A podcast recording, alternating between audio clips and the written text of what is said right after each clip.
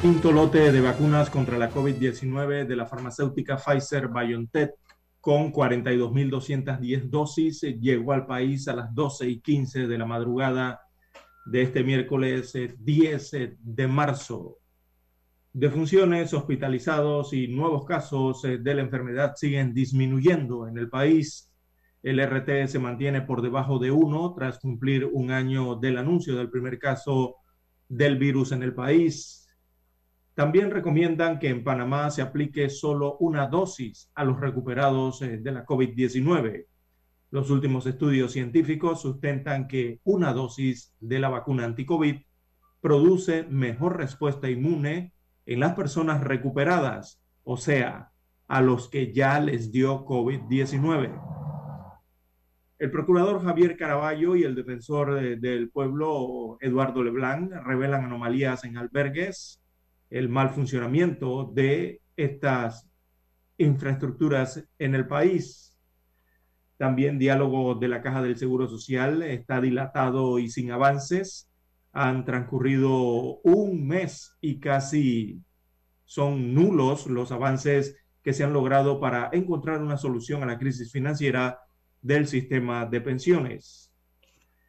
Presidente Cortizo asegura derogación de resolución de certificación que rebaja el puntaje requerido de los graduados de medicina como requisito para entrar al internado. Aseguran que será eh, derogada la resolución.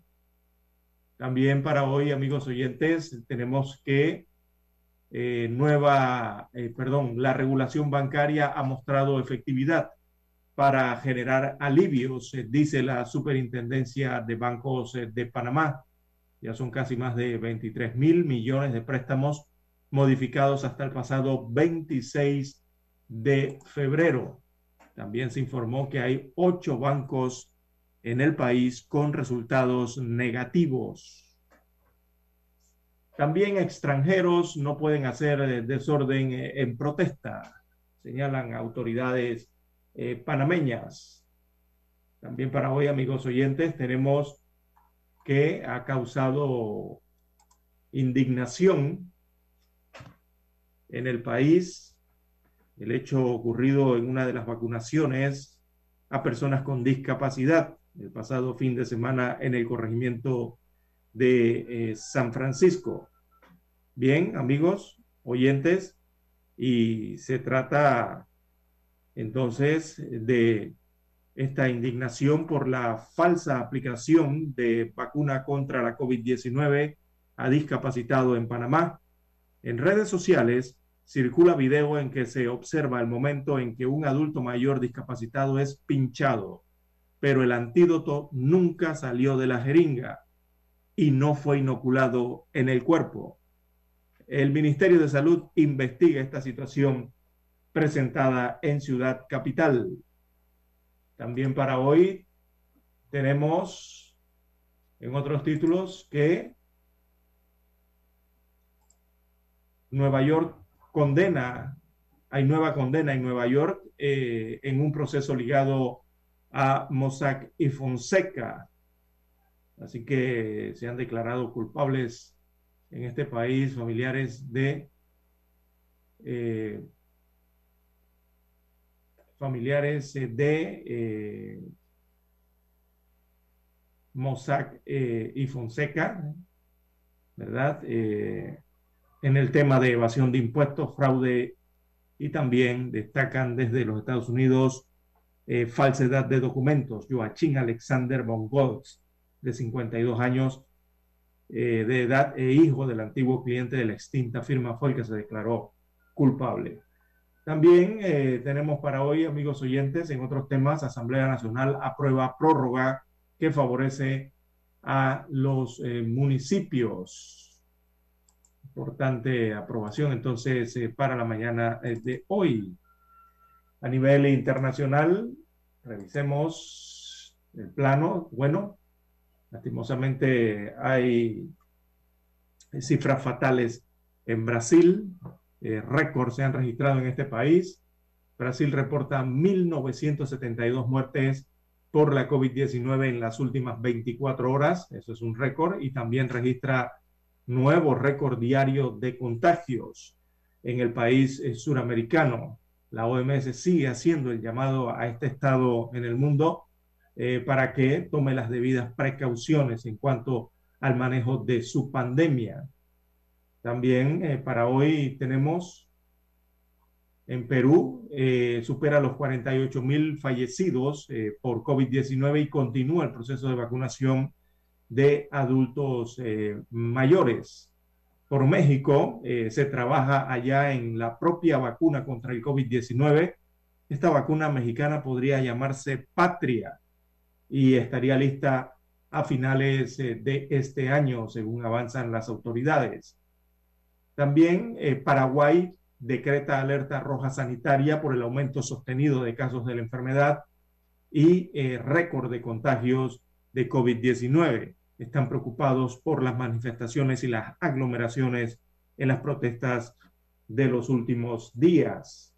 También una noticia preocupante y es que las farmacéuticas eh, vienen advirtiendo de escasez de materias primas para fabricar las vacunas contra la COVID-19. Esto ha alertado al mundo entero. En Europa, también con este tema de la COVID, bueno, República Checa eh, está sufriendo la saturación de sus hospitales producto de la enfermedad y ya este país europeo comienza a trasladar pacientes con COVID a otros países vecinos que le brindarán la ayuda. Bien, amigos oyentes, también 14 migrantes murieron tras naufragar dos embarcaciones frente a las costas de Túnez. Amigos oyentes, estas y otras informaciones durante las dos horas del noticiero Omega Estéreo. Omega Estéreo Noticias. El mundo nos escucha. www.omegastereo.com el 7 de febrero de 1981 ocurrió uno de los hechos más importantes de la radiodifusión en Panamá. Escuchan transmisiones de prueba de Omega Estéreo.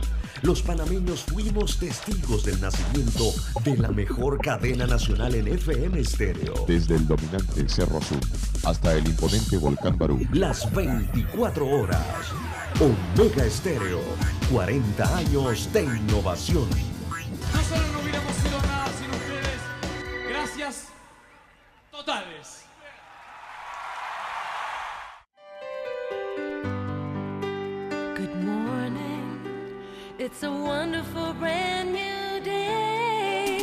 Omega Estéreo. Omega Estéreo.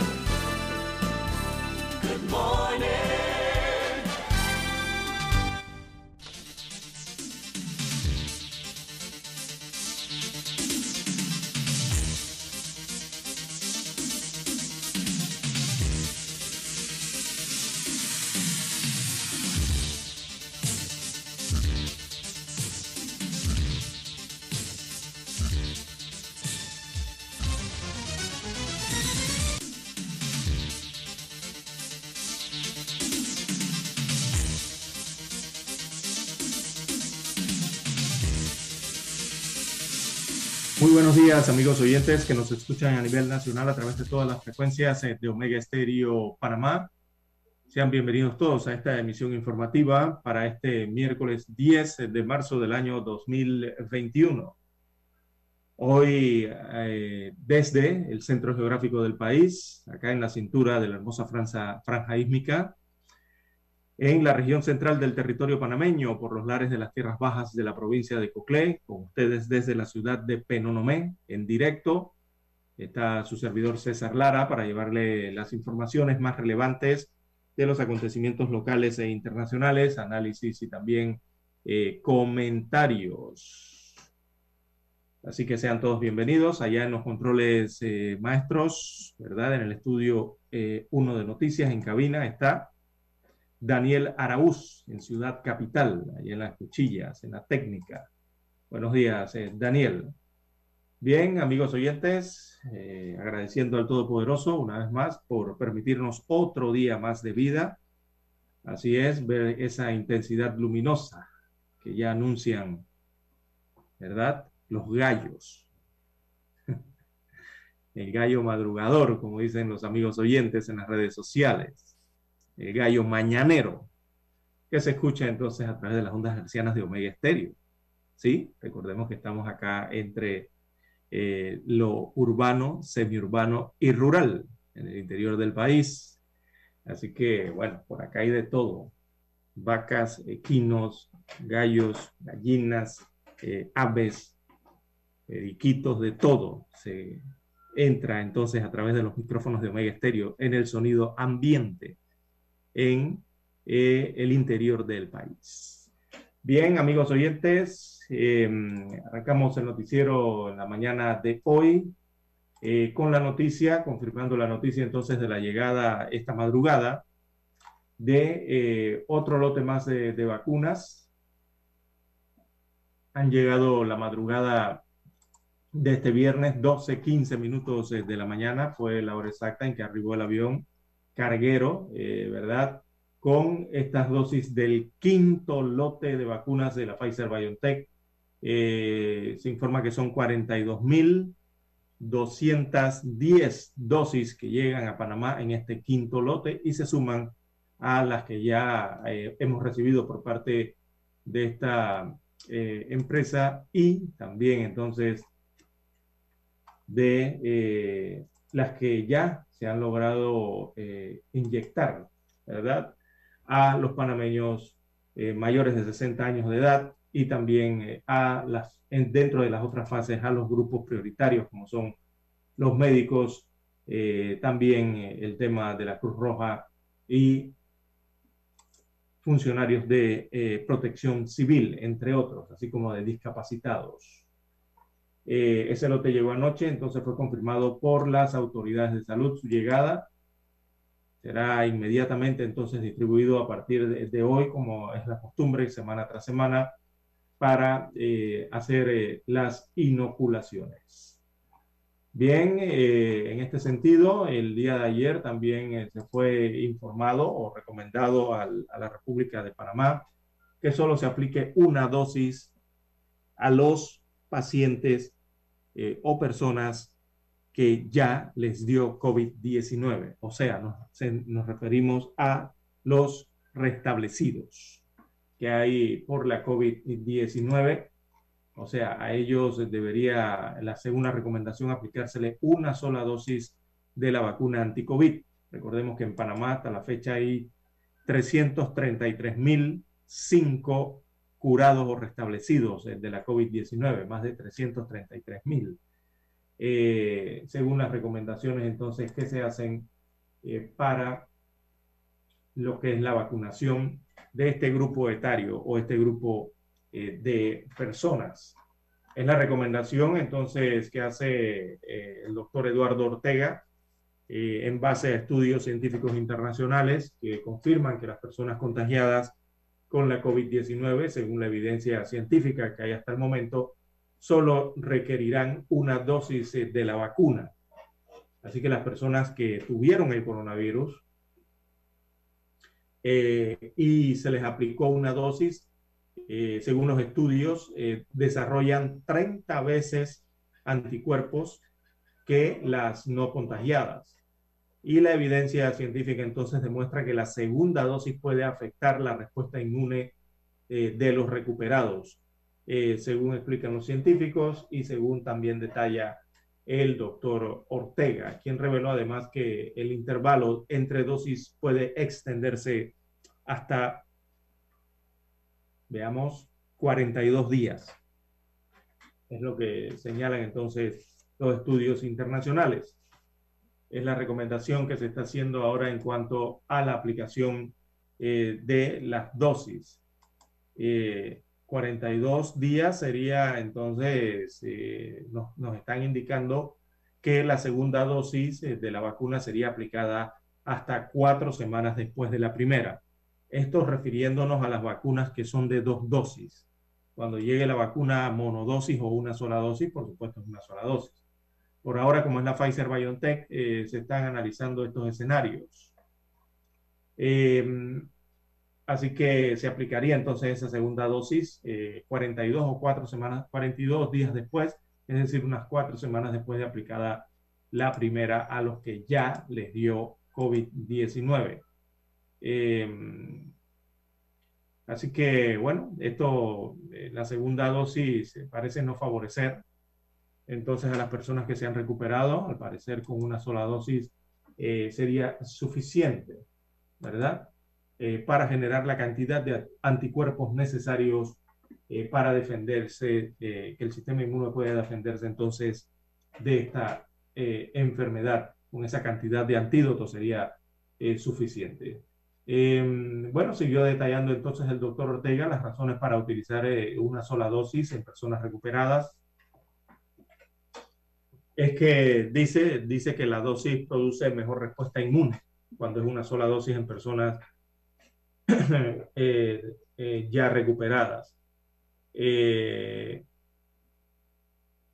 que, bueno, el detalla que una dosis produce mejor respuesta inmune que en personas no infectadas previamente. Claro, explicando entonces en cuanto a los que les dio COVID y a los que no les ha dado COVID. Así que la vacuna es más reactogénica eh, en personas que no en personas que han sufrido COVID-19 previamente, lo que significa que eh, tienen más síntomas después de aplicarle la vacuna. La evidencia inicial sugiere que la segunda dosis pudiera afectar la respuesta inmune de anticuerpos, según dijo Ortega, eh, al manifestar que eh, utilizar una sola dosis permite acelerar la estrategia de vacunación, por una parte, y también ofrece más protección a más personas. Claro, evidentemente, ¿no? La segunda dosis sería aplicada a más personas. Eh, lo que permite entonces vacunar más rápidamente a los pacientes o a las personas en el país. el objeto es colocar la primera dosis lo antes posible porque la primera dosis ofrece una eficacia entre el 70 al 90%, según ha calculado a nivel internacional eh, ya los estudios que ha hecho la farmacéutica en diversos países. Eh, ya eh, la eficacia está tasada a esos niveles, ¿no? Del 70 al 90%, por lo menos la eficacia, hay que ver la efectividad, que creo que es algo más bajo el porcentaje, ¿no? Pero cuando se aplican las dos dosis, entonces sí, ya se llega casi al 100%.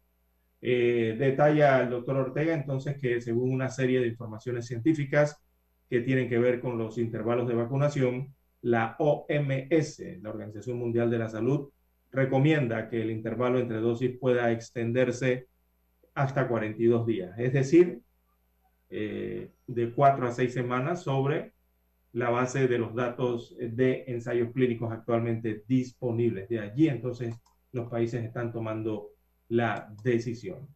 Las 6.50, perdón, 5.50 minutos de la mañana en todo el territorio nacional. Hacemos la pausa y retornamos. En 1981 apostamos a la calidad del sonido FM estéreo y ganamos la apuesta. En 2021 seguimos a la vanguardia. Somos Omega Estéreo 40 años siendo la cadena nacional en FM estéreo, pionera en Panamá.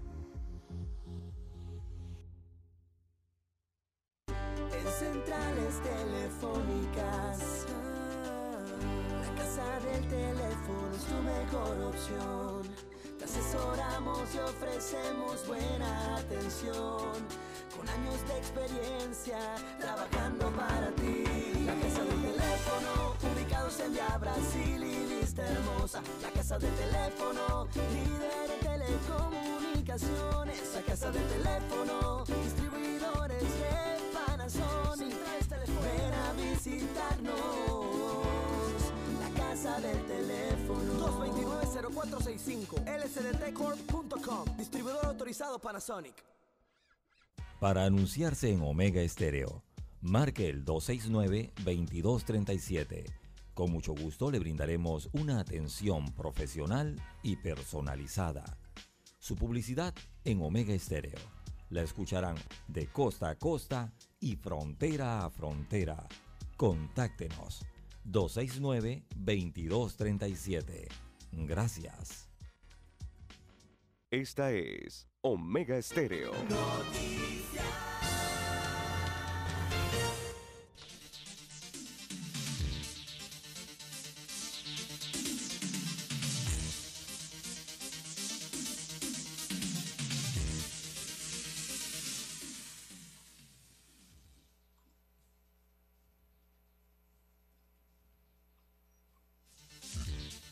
Bien, amigos oyentes, regresamos a la mesa de trabajo de Omega Estéreo, las 5.53 minutos de la mañana en todo el territorio nacional.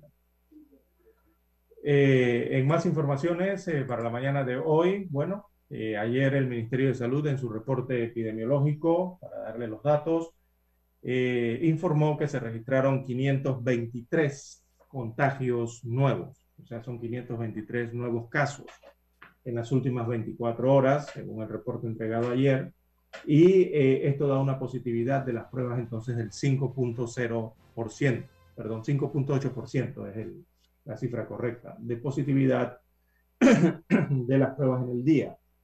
Así que los infectados eh, en un año de pandemia, vamos a darle la cifra total hasta el momento, ah, o sea, hoy es que se da la cifra de eh, el año completo de COVID porque son las cifras del día de ayer, evidentemente, que se cumplió un año, ¿no? Pero hoy se tiene la cifra total.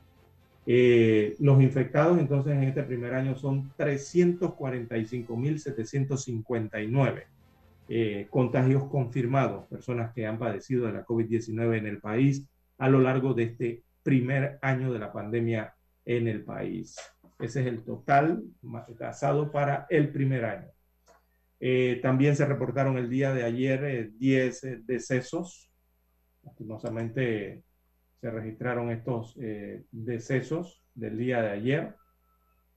Em, veamos rápidamente, son nueve decesos reportados en las últimas 24 horas, nueve defunciones, más un fallecimiento rezagado, ¿verdad? información de un fallecimiento que se dio en días o semanas anteriores y se está reportando entonces, oficializando más bien el día de ayer. Eso da la cantidad de 10 muertes eh, para el día de ayer, por lo menos reportadas oficialmente, y eso eleva a 5.944 eh, las defunciones eh, en el primer año de la pandemia en Panamá. 5.944 defunciones. Vamos rumbo a las 6.000. Eh, también destaca el reporte entregado ayer que hay 5.731 personas en aislamiento domiciliario. Esto como parte de los casos activos, eh, recibiendo tratamiento ambulatorio en sus casas. Y hay 213 pacientes eh, alojados en hoteles, transformados en hospitales, también recibiendo tratamiento y más bien el aislamiento. Eh, también hay unos 755 pacientes que permanecen eh, hospitalizados en salas y 111 eh, se encuentran en unidades de cuidados intensivos. Estas son cifras eh, positivas que se nota entonces la tendencia a la baja en estos indicadores esenciales, ¿verdad? sobre todo los pacientes que están en sala, están disminuyendo poco a poco, y también los que se encuentran en unidades de cuidados intensivos, que allí la velocidad de disminución es menor, pero eh, lo importante es que está bajando la cifra poco a poco y eso, se, eh, eh, eso es beneficioso entonces para el tema de que no se registre una mayor cantidad de fallecimientos en el país. Entre más bajan los pacientes hospitalizados en sala y los pacientes hospitalizados en unidad de cuidados intensivos, tendría que ir bajando también la cifra diaria de fallecimientos, o por lo menos ese porcentaje debería bajar eh, eh, en algo, ¿no? Que esa es la cifra que realmente eh, todos deberíamos trabajar para ponerla en cero. escuchar un día de cero fallecidos sería muy bueno. la semana pasada, recordemos el número de reproducción efectivo, ese es el RT, descendió a 0.89. Así que se mantiene por debajo del 1 el RT nacional eh, del COVID-19, también noticia eh, eh, positiva, ¿verdad? Que brinda luz entonces en medio de toda esta pandemia que aún continúa en el país. Por eso la recomendación sigue siendo la misma, amigos oyentes, siga cuidándose. No se confíe de que porque ya están llegando los lotes de vacuna eh, y se han hecho reaperturas, usted va a bajar las medidas de bioseguridad. No, hay que mantenerlas, reforzarlas, mantenerlas presentes, lo que es el lavado de manos, la mascarilla, la careta facial, eh, en el transporte público sobre todo, o en lugares muy aglomerados, eh, donde hay muchas personas circulando, y también el tema del el distanciamiento social, ¿verdad?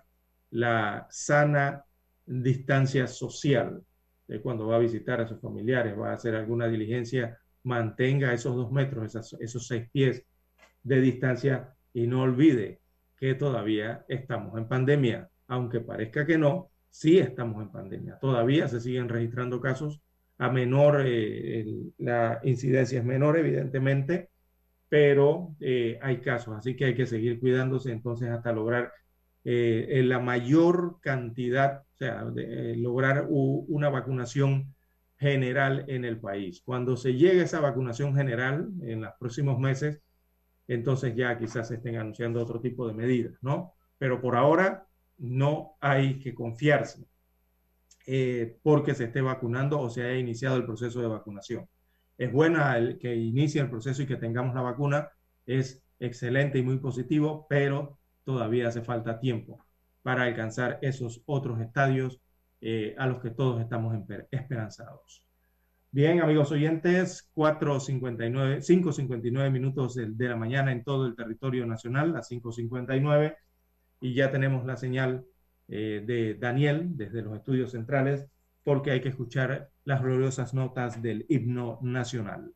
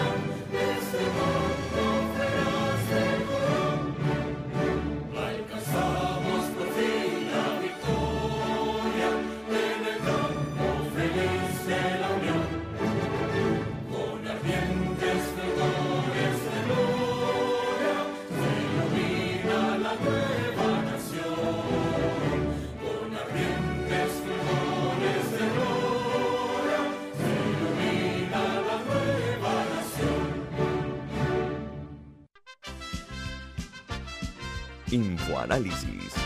De lunes a viernes, de 7 y 30 a 8 y 30 de la mañana por los 107.3 FM de Omega Estéreo. Con Guillermo Antonio Adames, Rubén Darío Murgas y Milton Enríquez. Infoanálisis, el programa para gente inteligente como usted.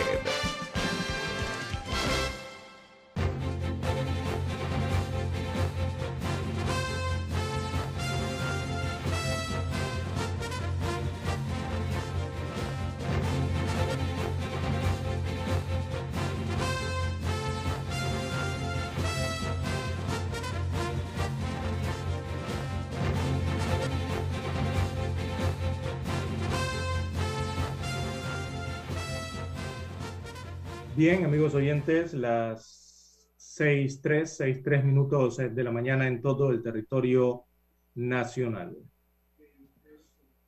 Bueno, ayer eh, las redes sociales eh, se incendiaron realmente con un video captado entonces desde un Uber eh, durante el fin de semana en el proceso de vacunación especial que se lleva adelante en cuanto a las personas con discapacidad en un auto rápido habilitado en el Parque Recreativo Omar. Lo que ocurrió el fin de semana es que hullaron a un paciente, o sea, a una persona que iba a inocularse con cita, pero el video muestra que no lo vacunaron realmente. Y eso ocurrió aquí en Panamá. El video está, es de aquí de Panamá, para los que todavía se preguntan si eso es verdadero o eso es falso. El, el video es real. Fue captado aquí en, en, el corregimiento de San Francisco, en Ciudad de Panamá. Se trata de un señor que se identificó como Venancio. Él dijo que acudió eh, a vacunarse en el Auto Express del Parque Omar, en San Francisco.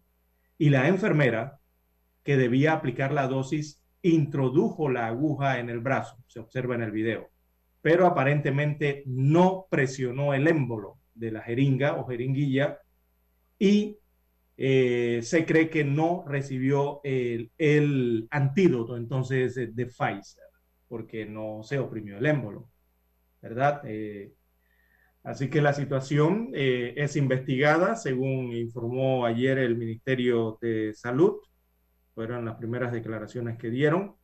Eh, pero esto, como dijimos en titulares, ha causado una indignación por lo que puede representar entonces una falsa aplicación de la vacuna eh, de la COVID-19 eh, contra la COVID-19, perdón, a un discapacitado aquí en el país. Por lo menos ese caso quedó eh, registrado en video.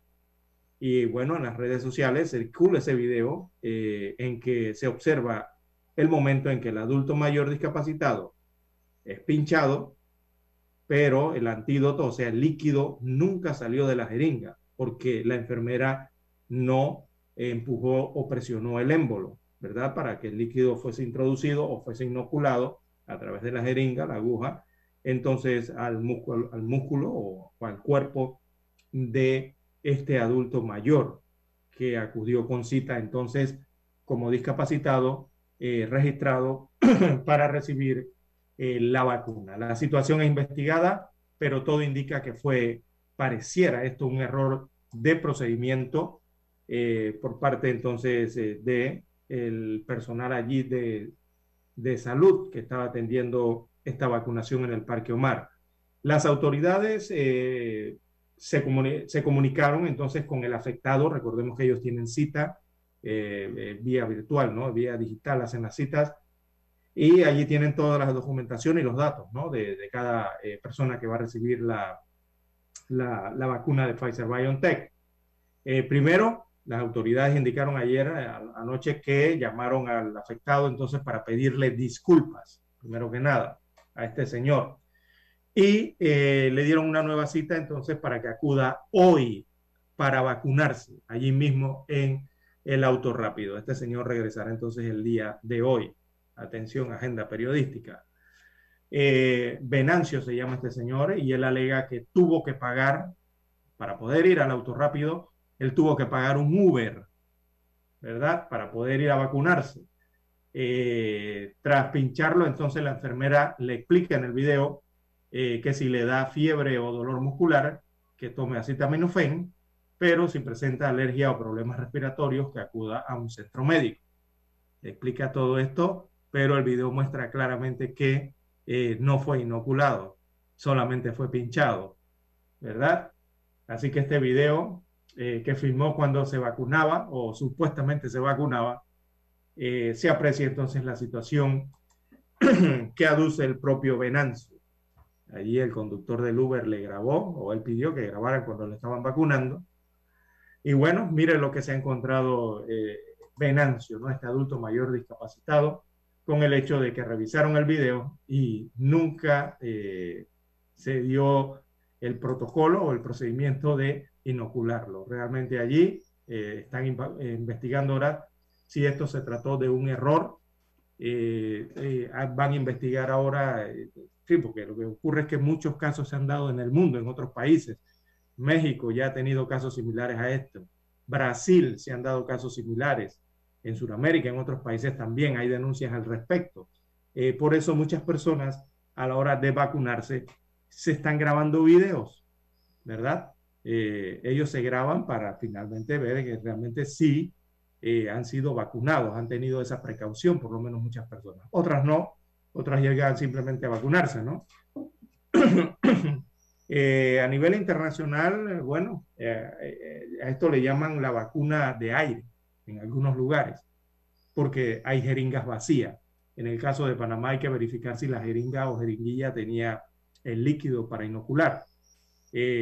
también se le llaman falsas aplicaciones de la vacuna eh, que son denuncias que se han hecho en otras latitudes también, algo similar a lo ocurrido aquí en el Parque Omar durante las campañas de vacunación para frenar el avance de la COVID-19. Eh, personas que al final no reciben los antídotos, ¿verdad? Porque no los inoculan, no los inyectan, no los introducen el líquido al cuerpo. Eh, estos antídotos entonces que están siendo ofrecidos en los planes de vacunación a nivel internacional y que parece ser el caso aquí en Panamá. Así que ese video, esas grabaciones, se ve en ese momento. Suponemos que muchos ya han visto esas grabaciones de estas personas que son pinchadas, pero el líquido entonces no es inoculado, no es inyectado al cuerpo. Eh, anoche el Ministerio de Salud entonces emitió su rápida postura ¿no? respecto a este caso, eh, diciendo entonces que pidiéndole disculpas primero que nada al ciudadano y segundo, eh, invitándolo, citándolo nuevamente eh, a que eh, pase por el Parque Omar a vacunarse nuevamente. El detalle aquí es que, bueno, si van a hacer investigaciones, amigos oyentes, hay que ver allí si se confirma un mal procedimiento o realmente qué ocurrió allí. Porque la verdad, antes de ir al cambio, don Dani, es que en otros países donde se han verificado situaciones similares a esto, Oiga, los profesionales eh, de sanitarios que han incurrido en estas situaciones. en Brasil, por ejemplo, las enfermeras que hicieron esto en algunos estados eh, están en la cárcel. Eh, sí, don Dani, no se sorprenda, sí, fueron apresadas, están presas. en otros países se investiga a, personal de salud por el desvío de las dosis, por esta irregularidad y los profesionales de salud, eh, de acuerdo a los decretos y a las leyes que existen en este tema, eh, eh, han sido acusadas en otras latitudes por crímenes de peculado. El tema de la malversación de fondos, recordemos que allí hay dinero de todos los panameños en esa jeringa. cuesta bastante dinero, ¿verdad? Traer esa vacuna de Pfizer BioNTech. Bueno, en otros países los investigan por crimen de peculado. Eh, y son crímenes en otros países, aquí en Panamá también tienen sus, sus años, ¿no? Eh, hay que ver cómo va a ser ese proceso de investigación y qué puede resultar de él, eh, de, esta, de este caso, de esta falsa inoculación que sucedió en el Parque Omar, Parque Recreativo Omar, en el corregimiento de San Francisco, aquí en la ciudad de Panamá, eh, hace algunas horas atrás, y que quedó registrado en este video y que ahora van a tener que darse las investigaciones al respecto. Bien. Amigos oyentes, Daniel nos pide la pausa, eh, la hacemos y retornamos con más información. Esta es Omega Stereo.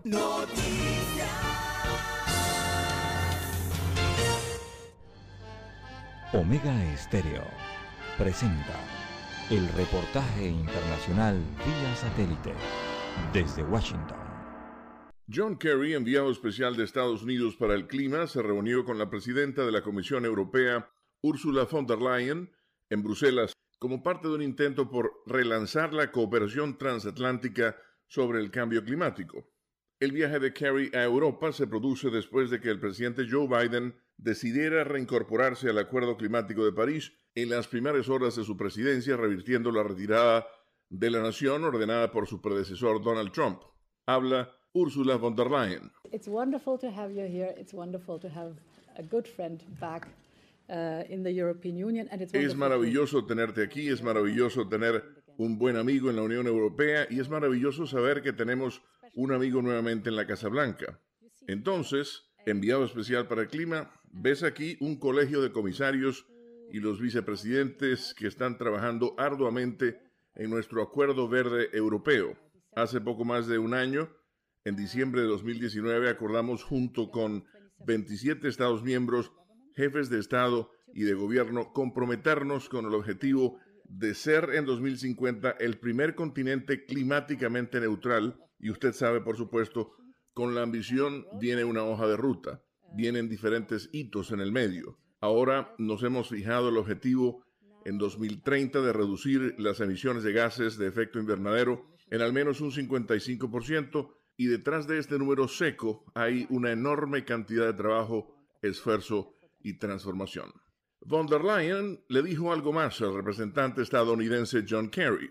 Last Friday, I had the pleasure and the honor to uh, have a phone call with President Biden, and it was music to my ear. El viernes pasado tuve el placer y el honor de sostener una llamada telefónica con el presidente Joe Biden y fue música para mis oídos escuchar la forma en que me describió cómo Estados Unidos se está moviendo hacia el objetivo común de convertirse en clima neutral y para ponerlo en un marco en el que estoy convencida y esta universidad está convencida de que es el camino correcto a seguir. Leonardo Bonet, Voz de América, Washington. Omega Estéreo presentó el reportaje internacional vía satélite desde Washington. El 7 de febrero de 1981 ocurrió uno de los hechos más importantes de la radiodifusión en Panamá. Escuchan transmisiones de prueba de Omega Estéreo. Los panameños fuimos testigos del nacimiento de la mejor cadena nacional en FM estéreo. Desde el dominante Cerro Azul hasta el imponente Volcán Barú. Las 24 horas. Omega Estéreo. 40 años de innovación.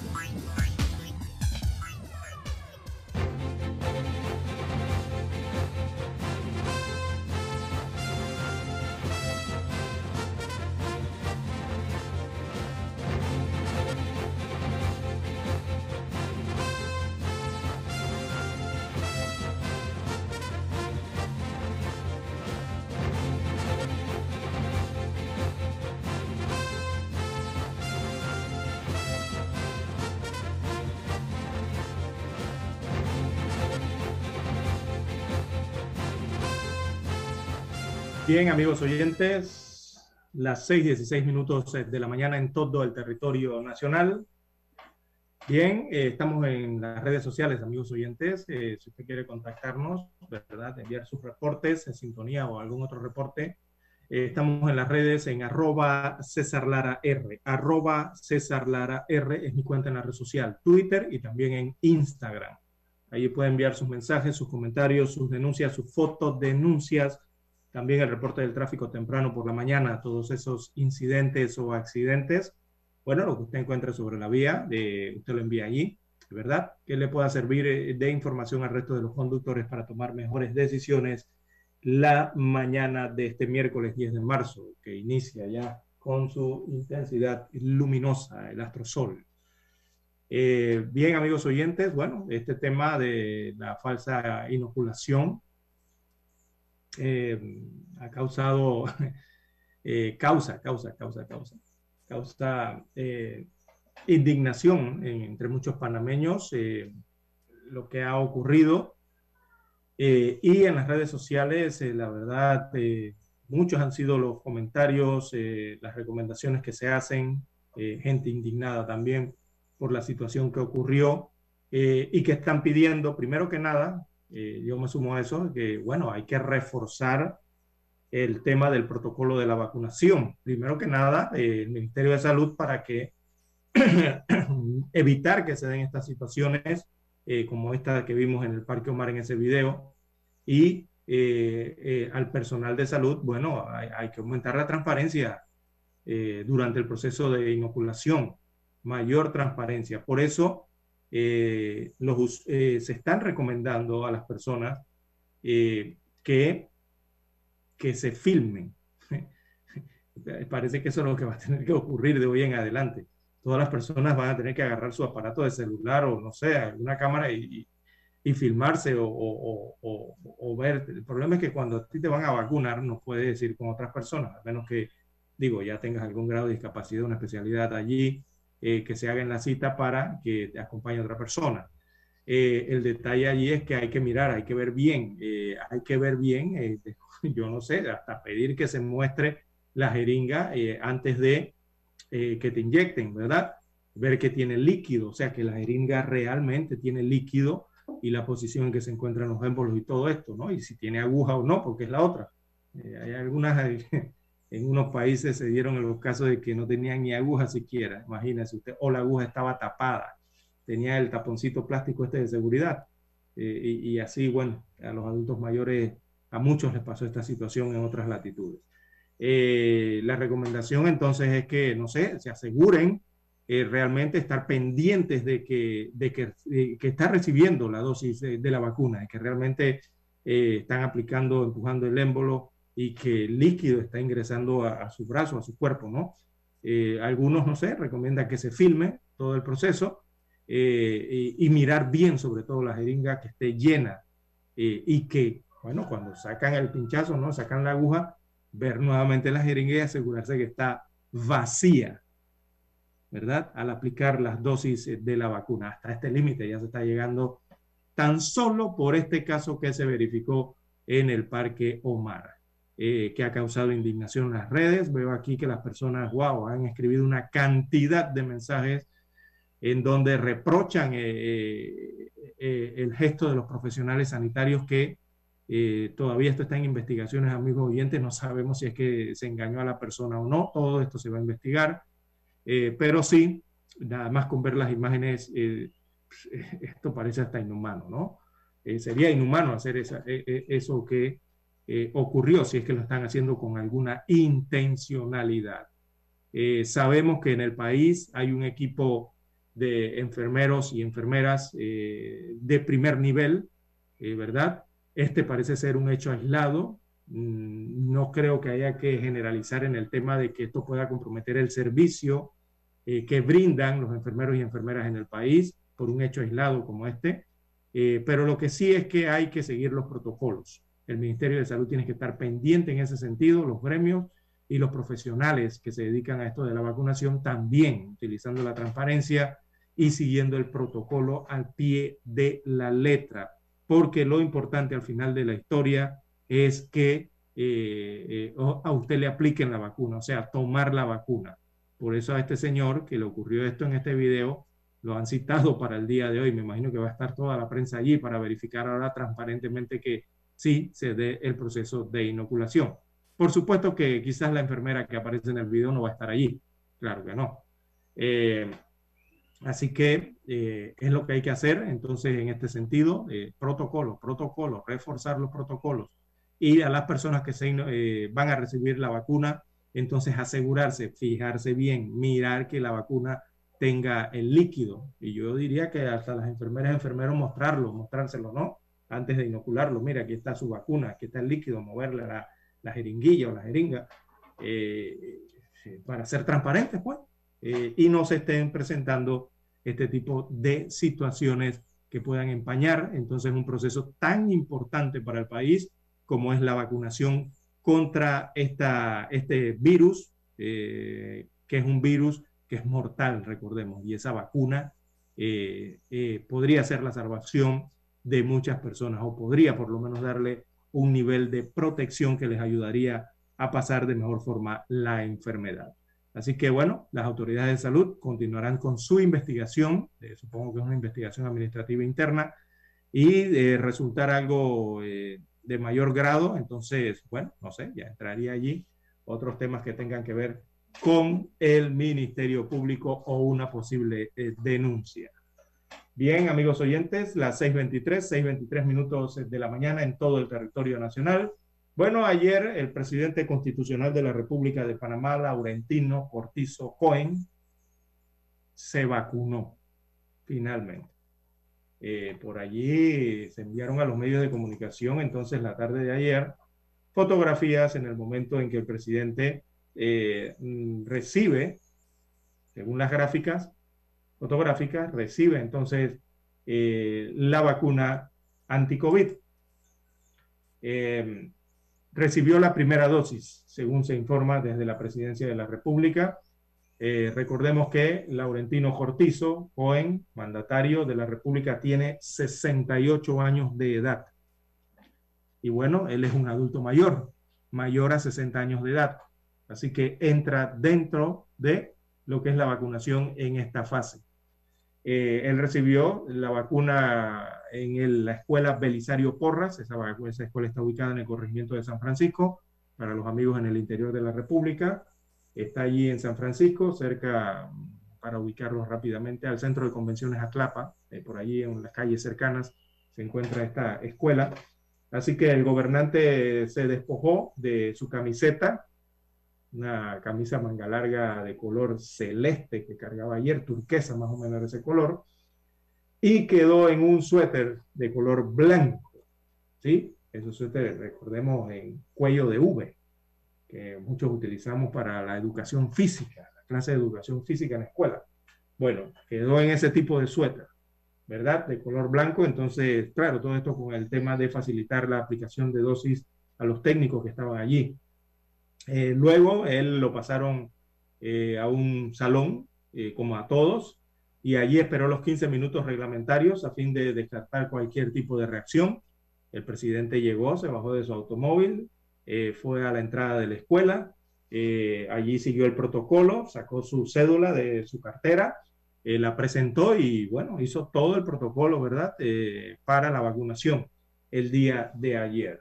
Eh, posterior entonces a su vacunación, el mandatario resaltó la organización con la que se está desarrollando el proceso de vacunación en el país eh, y resalta y pone de relieve que eh, hay que recordar que esa vacunación está condicionada a lo que son las entregas de las vacunas por parte de los proveedores, en este caso la doble dosis que es enviada desde las fábricas de Pfizer BioNTech y señaló que la segunda dosis le corresponde, según lo que le dijeron allí, le corresponde dentro de cuatro semanas, fue lo que le indicaron, que tendría que recibir la segunda dosis.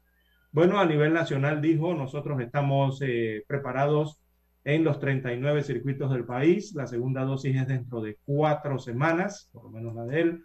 Recuerdan, eh, recuerden, dijo que las recomendaciones que ha hecho la Organización Mundial de la Salud es que nos podemos ir hasta 42 semanas.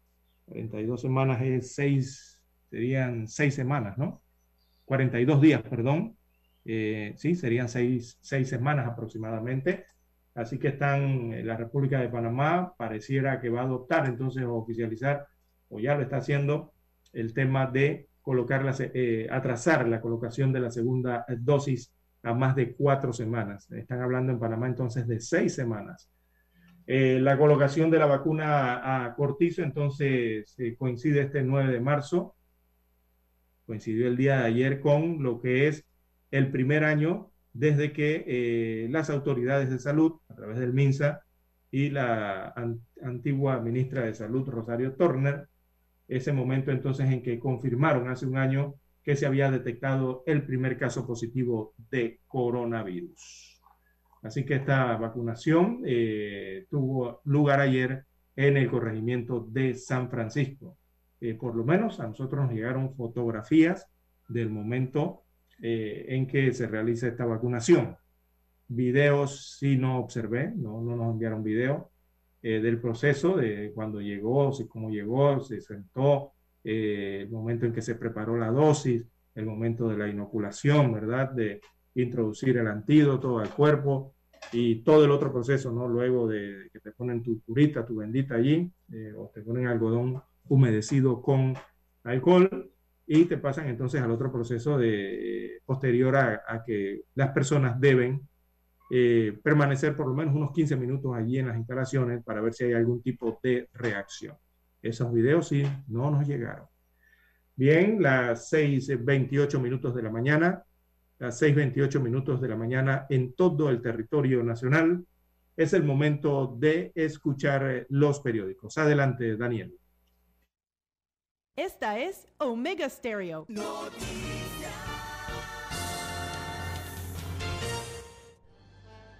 Omega Stereo presenta el reportaje internacional vía satélite desde Washington.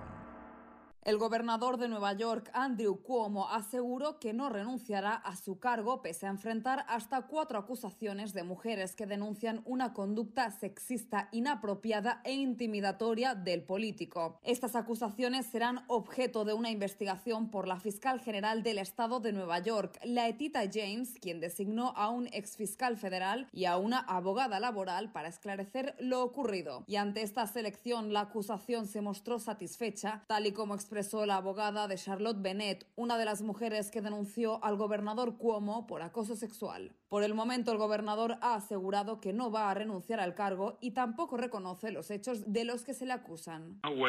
No hay forma de que renuncie. Hagamos la investigación del fiscal general, busquemos los hallazgos y luego a partir de ahí veremos. Sin embargo, varios compañeros demócratas ya han solicitado la dimisión del gobernador. Ejemplo de ello es la líder de la mayoría demócrata en el Senado federal, Andrea Stewart, quien pidió la renuncia del gobernador alegando una pérdida de credibilidad que estaría afectando a todo el equipo político en un momento tan complicado como el actual, en plena pandemia del COVID-19. Mientras tanto, 21 mujeres en la Asamblea Estatal difundieron un comunicado en el que exigieron tiempo para que la fiscal James pudiera concluir su investigación, remarcando textualmente, pedimos que se le brinde el tiempo apropiado para completar su investigación en lugar de socavar su papel y su responsabilidad como jefa de justicia del Estado de Nueva York. Laetita James es la primera mujer y la primera primera afroestadounidense en ser elegida para este cargo. Judith Martín Rodríguez, Voz de América.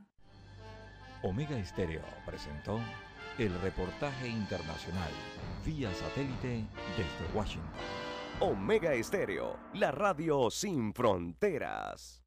Problemas de tierra, accidentes graves, reclamos a aseguradoras, incumplimientos de contratos, reclamos de herencias, todo asunto civil y penal, consulte al 6614-1445. Ahora contamos con el servicio de asesoría, confección de pliegos de cargos, impugnación y defensa en materia de contrataciones públicas.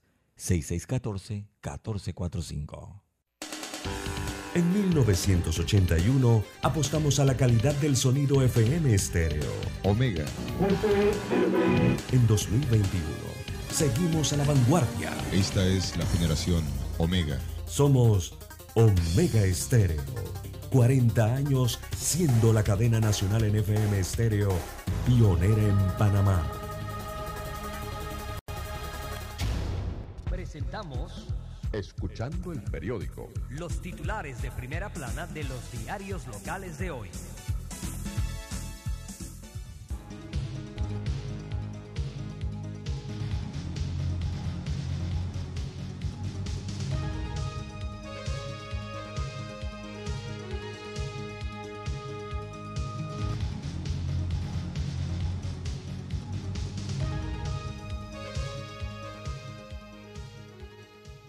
Bien, amigos oyentes, el diario La Estrella de Panamá, la decana de la prensa nacional, titula para hoy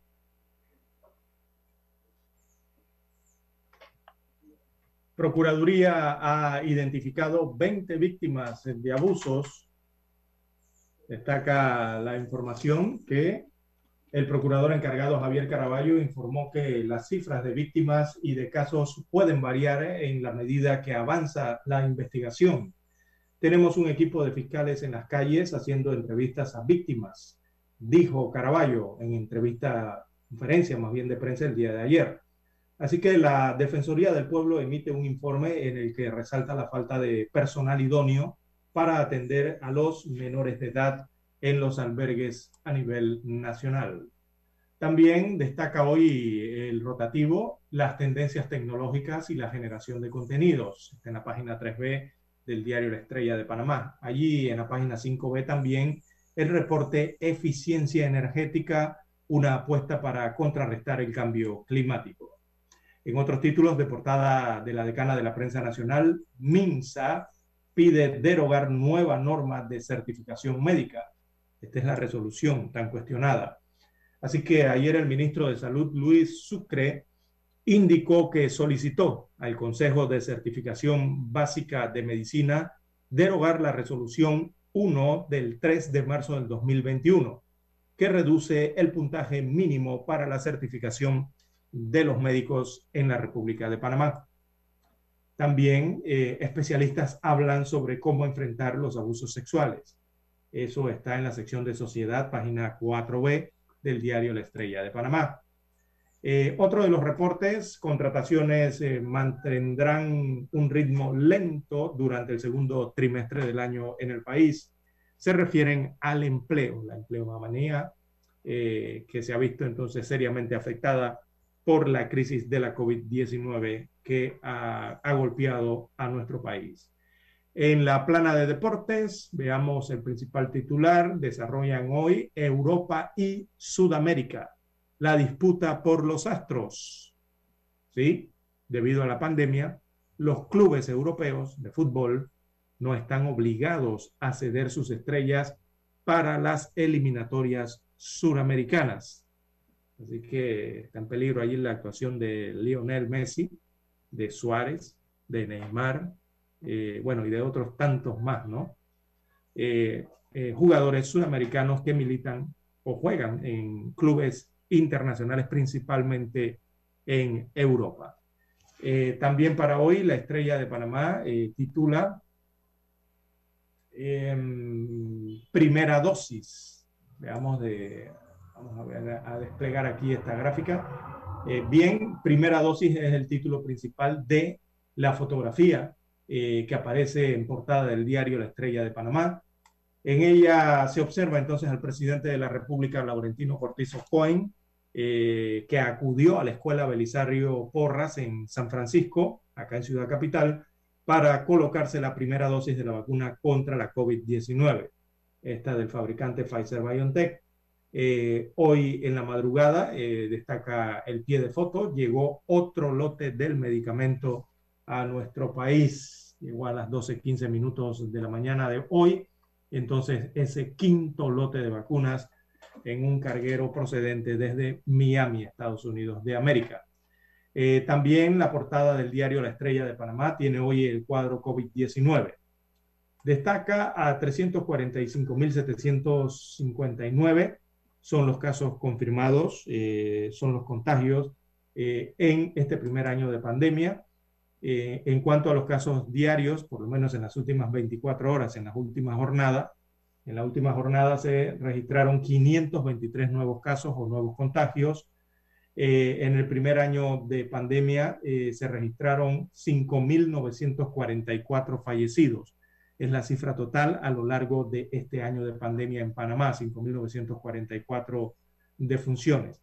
Ayer, en las últimas 24 horas, se reportaron nueve eh, fallecimientos y hay que sumar un deceso que viene rezagado. Un deceso eh, son muertes que son investigadas y que son oficializadas posteriormente. Así que queda registrada para el día de ayer un total de 10 fallecidos en la República, eh, dijeron las autoridades. En cuanto a los recuperados, los restablecidos, bueno, los que ya se han curado, Destaca aquí en verde el cuadro de la Estrella de Panamá a 333.005 recuperados a nivel nacional eh, de la enfermedad de la COVID-19.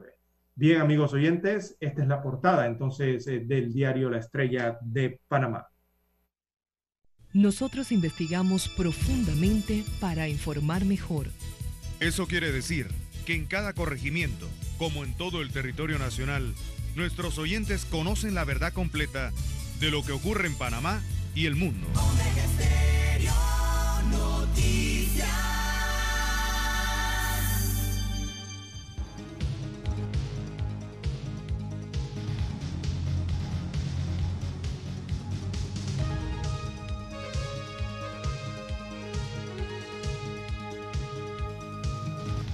Bien, amigos oyentes, el diario eh, Metro Libre titula para hoy, el procurador revela detalles de albergues. Es el principal titular que muestra hoy el diario Metro Libre.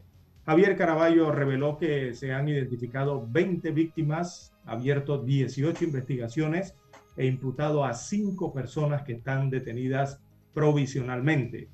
Todos los albergues fueron inspeccionados por los fiscales del Ministerio Público y también algunos albergues han sido eh, inspeccionados, fiscalizados por la Defensoría del Pueblo. En otros títulos que destaca hoy el diario Metro Libre, eh, China invadirá o invadiría Taiwán, eh, dice Estados Unidos de América. Veamos este titular, vamos a desplegarlo rápidamente aquí en su página web. Eh, la potencia asiática podría invadir la isla en un plazo de seis años para lograr su ambición eh, declarada de sustituir a Estados Unidos de América como primera potencia militar en el Pacífico. Esto lo dijo el comandante de las fuerzas estadounidenses en la región, es lo que dice Estados Unidos. Bien, en otros títulos para la mañana de hoy del diario Metro Libre, empleadores contratan con mucha cautela. Hay un estudio de un grupo eh, denominado Manpower, eh, reveló que solo un 7% de las empresas podrían aumentar su planilla. Eh, en otros títulos del Metro Libre, Cancillería, fue clave en compra de las vacunas. Destaca la redacción de El Rotativo dice que Panamá está recibiendo todas las semanas miles de dosis de la vacuna contra la COVID-19 de la empresa Pfizer BioNTech, lo que permite mantener el plan de vacunación nacional a buen ritmo. También compras se reactivan tras eh, la pandemia. Eh, aparecen gráficas en donde se observa el movimiento comercial y de consumidores en los diferentes centros comerciales o malls en el país. Eh, los malls eh, emplearán estrategias para el regreso gradual de los consumidores, según destaca el reporte. También a nivel internacional, en los deportes, el Dortmund, este es el Borussia Dortmund, y el Porto de Portugal avanzan. Así es, Borussia Dortmund y el Porto clasificaron ayer a los cuartos de final de la Champions League, el equipo de mismo, el Borussia Dortmund. Bien, Estados Unidos acusa al líder hondureño, es otra de las internacionales. El presidente de Honduras, Juan Hernández, ayudó a traficar cocaína a Estados Unidos de América, destaca el reporte internacional del Metro Libre. También esterilización divide a los panameños, al cual se lo informábamos ayer. La propuesta del diputado Juan Diego Vázquez para permitir que las mujeres se puedan esterilizar desde los 18 años de edad, sorprendió a la comunidad médica y dividió las opiniones en el país. Eh, dijo el diputado del Circuito 86 que todas las opiniones cuentan en relación a la iniciativa legislativa, que dijo el diputado, lo que busca es equiparar, ¿verdad? Eh, eh, igualar o dar igualdad tanto a las mujeres como a los hombres en la decisión de a partir de qué año eh, realizarse una esterilización o utilizar este método anticonceptivo. Eh, bien, eh, la fotografía principal del rotativo la titulan Cortizo se vacuna en el 88. Aparece fotografía del presidente constitucional, momentos en que, por lo menos en la foto, se observa la aplicación de la vacuna. está la enfermera entonces introduciendo la aguja eh, la vacuna, bueno, lo que se puede observar aquí, recordemos que el líquido es transparente, eh, se observa por lo menos allí que tiene líquido y el émbolo está en posición para eh, ser inoculado, por lo menos lo que muestra la gráfica. El presidente de la República, dice el Metro Libre, el presidente de la República, Laurentino Cortizo, se vacunó ayer en la escuela Belisario Porras, en el distrito, esto es en el distrito de Panamá, corregimiento de San Francisco, distrito de Panamá. Eh, allí en lo que fue el inicio de la inmunización contra el coronavirus en el circuito 88 de la capital. Eh, Cortizo tiene 68 años, recibió su primera dosis y le informaron que la segunda dosis la recibirá eh, hasta seis semanas después, ¿verdad? La vacunación continúa hoy en el circuito 88 en todos sus corregimientos. Hay más de 14 entonces centros educativos en donde se estará aplicando la vacuna eh, a los adultos mayores de 60 años de edad. Bien, y en el tema regional destaca aquí la agricultura es la apuesta de capireños, ¿sí? En Panamá Oeste la producción agrícola es uno de los sectores que los capireños esperan sea mejorado y fortalecido allá en este importante distrito en la nueva provincia de Panamá Oeste.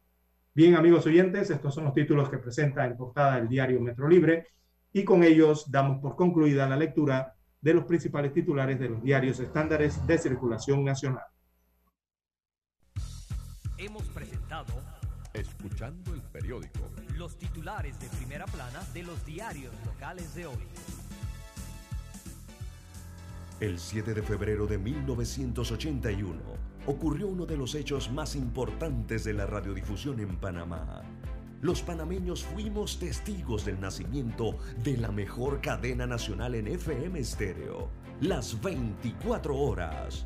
Omega Estéreo, 40 años de innovación. Noticias. Omega Estéreo presenta el reportaje internacional vía satélite desde Washington. El inicio del juicio contra el presunto narcotraficante hondureño Giovanni Fuentes Ramírez en una corte del Distrito Sur de Nueva York, en Estados Unidos, abre un nuevo capítulo en la presunta relación del presidente de Honduras, Juan Orlando Hernández, luego que hace un tiempo atrás brindara un testimonio vinculándolo con narcotráfico. En ese marco, el mandatario hondureño reiteró su inocencia e insistió a través de su cuenta en Twitter que las acciones de su gobierno contra la narcoactividad contradicen los falsos testimonios de los imputados en procesos internacionales y escribió textualmente, lo que sería noticia de verdad es si los reportajes sobre los cachiros y los demás dejaran de ignorar el hecho evidente, que muchos titulares se basan en testimonios falsos de narcos cuyas mentiras son para vengarse, reducir sus penas y recibir otros beneficios. En este contexto, el diputado opositor por el Partido Libre, Ronnie Martínez, asegura que Honduras está cuestionando a nivel internacional. Hay voluntad política por parte del gobierno de los Estados Unidos en terminar con toda esta um, situación uh, tan trágica. Para Yulisa Villanueva, también diputada opositora del Partido Libre, este tipo de señalamientos a una figura presidencial debe generar respuesta. Que debe de descalificar con pruebas. No es posible que el presidente piense que si bien es cierto son opiniones, según él, opiniones. Sin embargo, el analista jurídico Lester Ramírez aseguró que estas acusaciones son una mancha para el país. Impacta directamente en el gobierno, ¿no? Le quita legitimidad, le quita confianza eh, y le quita ¿no? el respeto de la ciudadanía. En medio de este panorama, el presidente hondureño Juan Orlando Hernández aseguró que mantendrá la alianza internacional en la lucha antinarcotráfico hasta el último día de su mandato pero advirtió que si los narcotraficantes buscan ganar beneficios de Estados Unidos con falsos testimonios, esta alianza colapsaría en Honduras y en otros países. Oscar Ortiz, Voz de América, Tegucigalpa. Omega Estéreo presentó el reportaje internacional vía satélite desde Washington. Para anunciarse en Omega Estéreo, marque el 269-2237 con mucho gusto le brindaremos una atención profesional y personalizada. Su publicidad en Omega Estéreo.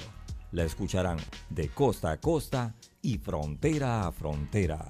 Contáctenos 269-2237. Gracias. 1981. 2021 ya han transcurrido cuatro décadas y Omega Estéreo cumple 40 años de ser la primera cadena nacional 24 horas en FM Stereo.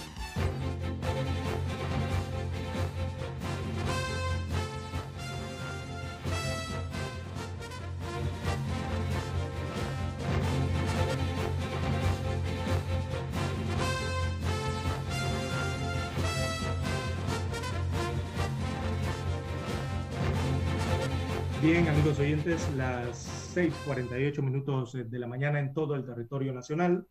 Eh, hagamos un repaso, una revista, pasemos de relieve lo que eh, hay a nivel internacional. Em, bueno, eh, la OMS, allá desde Bélgica, perdón, desde Suiza, ahí están decidiendo cómo nombrar las variantes de los virus, digamos, sin estigmatizar a los países. Recuerdan cuando arrancó el problema de la, eh, del coronavirus, que después eh, le llamaban el virus chino y que después lo cambiaron y dijeron que era COVID-19, después que era SARS-CoV-2 y bueno, todos estos nombres. Bueno, la Organización Mundial de la Salud está trabajando en una nueva denominación, es lo que están haciendo en estos momentos, ¿no?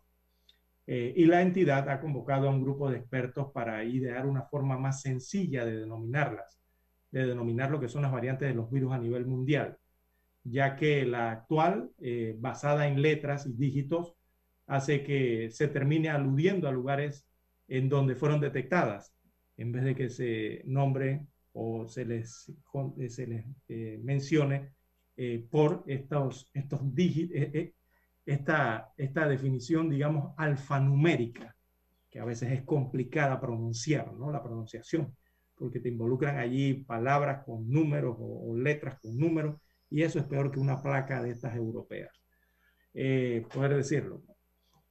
Así que están trabajando en eso, eh, hay unas denominaciones, ¿usted se acuerda de, de cómo se le llamaba la influenza? Y cuando la gripe aviar, ¿se acuerda de esos códigos? Que eran disque BOC 2012-1202, AV, Dios mío, o sea, era un solo enredo. Habían unas que eran B.1.1.351 puntos. Eh, digo, ¿quién entendía eso? ¿O quién lo llamaba así? ¿Quién llamaba a los virus así? Nada, ¿qué hacía la gente? No, ¿dónde nació? El gripe aviar fue en China. Eh, que el coronavirus fue en China. Que el otro fue en tal lugar, en, en México. El otro fue, y así. Eh, le, colocaban entonces el nombre de la enfermedad o la infección o del virus según el país eh, donde eh, surgió el primer caso, no utilizando así entonces los nombres científicos de lo que son los virus, las enfermedades o las variantes que tienen ellos mismos. por lo menos ya hay algunas variantes que se han identificado de este coronavirus, ya está la de Sudáfrica, recordemos, la que se ha eh, descubierto en, Inglaterra, otra también descubierta en Brasil, la de Manaus, y la otra principal que se dio también, otra variante importante en los Estados Unidos de América, en Nueva York. Y así les denominan la variante de Nueva York, la variante de Manaus, la variante británica y la otra, perdón, es la variante eh, sudafricana. Así mismo les denominan, ¿no? Y no utilizan entonces los códigos científicos.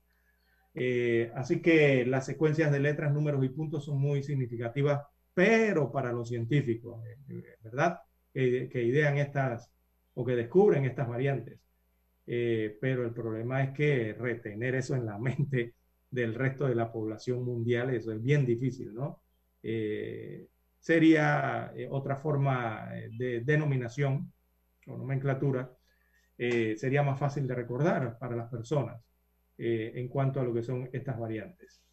Así que las conversaciones se están dando allá en la sede de la Organización Mundial de la Salud, su sede queda en Suiza, en Ginebra, eh, y están viendo cómo entonces solucionar este, esta, esta especie de, digamos, problemática, ¿no? Para no hacerlo tan grande. Eh, y idear entonces un sistema único que pueda utilizar todo el mundo pero vincularlo a los más técnicos en los que se basan los científicos. Están tratando de hacer algo por el estilo, ¿no? Eh, que sea unificado a nivel mundial. Y están trabajando entonces un grupo de decenas de expertos para idear una forma sencilla y eh, escalable, digamos, de hacerlo. Este nuevo sistema asignaría a las variantes preocupantes un nombre que sea más fácil de pronunciar y recordar y también minimizar los efectos negativos innecesarios en las naciones. Ya vimos todo lo que sufrieron los asiáticos allá en China cuando se descubrió el SARS-CoV-2 o CoV-2 eh, y eso los afectó, eh, digo, étnicamente, eh, también en el tema de la economía los afectó mucho y también a las propias personas, ¿no? así que la propuesta se está analizando y bueno, van a tratar de identificarlas, hasta ahora es muy sencillo, proponen numerar las variantes en el orden en que fueron identificadas, o sea, la letra V de virus y el número correspondiente según van siendo identificadas, por lo menos V1, el primer virus identificado, la variante 1, ¿no? El, el V2 sería la variante 2 de ese virus, y así sucesivamente la B3 y así, ¿no? Eh, es lo que proponen entonces en la OMS, eh, porque recordemos que en el mundo existen miles y miles de variantes y al final se necesita alguna forma de, etiquetarlas y nombrarlas. Eh, bueno, es lo que se está haciendo entonces eh, en la OMS para estas horas. En más títulos eh, a nivel internacional, de relieve podemos destacar, lastimosamente el COVID está afectando todas las noticias, a todos los sectores, a todo el mundo. Brasil reporta 1.972 muertes por la enfermedad en las últimas 24 horas ese es un nuevo récord para el país sudamericano y allá el gigante sudamericano también registra nuevo récord diario de contagios. Eh, la situación está preocupante en Brasil, ya la OMS lo viene advirtiendo, que tienen que tomar las medidas eh, valientes y necesarias entonces para eh, tratar de contener ese brote que tienen en este momento y que corre el riesgo los países vecinos, o sea, el resto de Latinoamérica, los que somos vecinos de Brasil, eh, de entonces tener los efectos de lo que está ocurriendo en ese país. Por ejemplo, mire ya lo que está ocurriendo en, eh, eh, en Paraguay, allí cerca de ellos. Ellos ayer tuvieron que decretar una alerta roja sanitaria en Paraguay, esto por el aumento sostenido de los casos y los récords de contagios que han tenido en las últimas 24 horas. El Ministerio de Salud paraguayo entonces advirtió de de estos eh, niveles de aglomeración que se están observando en diferentes actividades. Recordemos que en la última semana Paraguay ha, estado convulsionado en el tema político eh, y se han registrado gran cantidad de protestas diarias en diferentes puntos de ese país y están preocupados las autoridades de salud por esas aglomeraciones de personas que incluso van a estas protestas y no utilizan mascarilla. Eh, ahora están saliendo las cifras estadísticas y eh, las curvas están subiendo eh, en la pandemia que enfrenta Paraguay. Esto están más que preocupados porque el sistema paraguayo de salud, sobre todo los hospitales, es limitado, ¿no? y están temiendo ya, ya están sufriendo los primeros embates de lo que podría ser un colapso en el sistema sanitario de ese país sudamericano. Eso está ocurriendo por Paraguay, en Perú, allí también cerca de la Amazonía. Ya ellos superan los 48 mil eh, fallecidos y continúa el proceso de vacunación en los adultos mayores, por lo menos se han recibido gran cantidad de dosis de diferentes laboratorios, eh, tantos vacunas de que llegan de China, vacunas que llegan de Norteamérica y otras que llegan de Europa. Eh, tienen gran cantidad hasta este momento, ¿no? Así que avance ese proceso de vacunación eh, en el país suramericano. Esperemos que esto tenga los resultados positivos, eh, pero eh, los contagios continúan, que es lo más preocupante. más hacia el norte de nuestro continente, veamos por México, ellos están trabajando en su propia vacuna contra el COVID. informaron ayer que esta vacuna podría llamarse vacuna patria, así la denominarían eh, y estaría lista a finales de año, según los avances que tienen las investigaciones en ese país que desarrollan este inmunizante, que sería un inmunizante de, bajo costo, según han adelantado. Sería el más, eh, eh, el más em, digamos, barato de los que ya a nivel mundial se han anunciado, están en desarrollo o que ya han sido aprobados. Eso es lo que calculan allá los científicos mexicanos. eh, podría estar disponible entonces meses después eh, que ya se comercialicen. Eh, creen que en México que podrían disponer entonces de una vacuna nacional. ellos consideran que esto es un asunto de seguridad nacional para ellos. ¿no? Recordemos que México es uno de los países que tiene una de las mayores poblaciones del mundo. Estamos hablando de más de, nada más en el DF, de más de 120, 125 millones de habitantes en un solo en tan solo en la capital. Eh, y en México ni se diga, ¿no? cantidad de personas. Así que allá están haciendo estos estudios, eso es en la Universidad Autónoma de Querétaro, por allí se está investigando esta vacuna eh, mexicana. Recordemos que hay gran cantidad de estudios que se están realizando en diferentes países del mundo, más de 150 vacunas están en investigación en alguna fase de desarrollo a nivel mundial adicional a las que ya fueron aprobadas de emergencia. Bien, eh, también a nivel internacional, antes de ir con la voz de los Estados Unidos eh, de América, eh, en Alaska, esta nota es interesante también, el estado de Alaska en los Estados Unidos de América, ya hacia la parte norte del continente, ellos abrieron la vacunación en el estado, recordemos que son autónomos, y han abierto una vacunación a todos los mayores de 16 años de edad. Ellos no van a empezar con esto de que 60 años para arriba, eh, para arriba, perdón, eh, a más de a los menores de 60 años hasta 25, 30 años. No, no. Ellos van a arrancar directamente desde a partir de los 16 años de edad.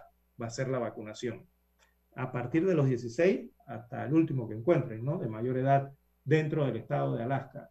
Eh, y se convierte así entonces en el primer, eh, eh, digamos, estado o territorio en suprimir los requisitos de recibir las dosis que hasta el momento se han verificado en otros estados de los Estados Unidos y en otros países del mundo.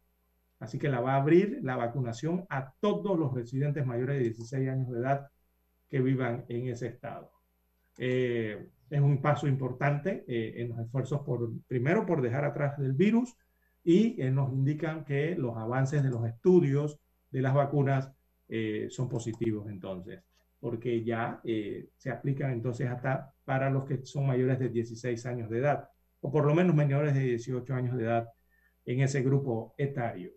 importante esa información también y bueno, el resto a nivel internacional eh, también hay una nota allí destacable, ponerle una tachuelita, que es el tema de los 10 años del desastre de Fukushima.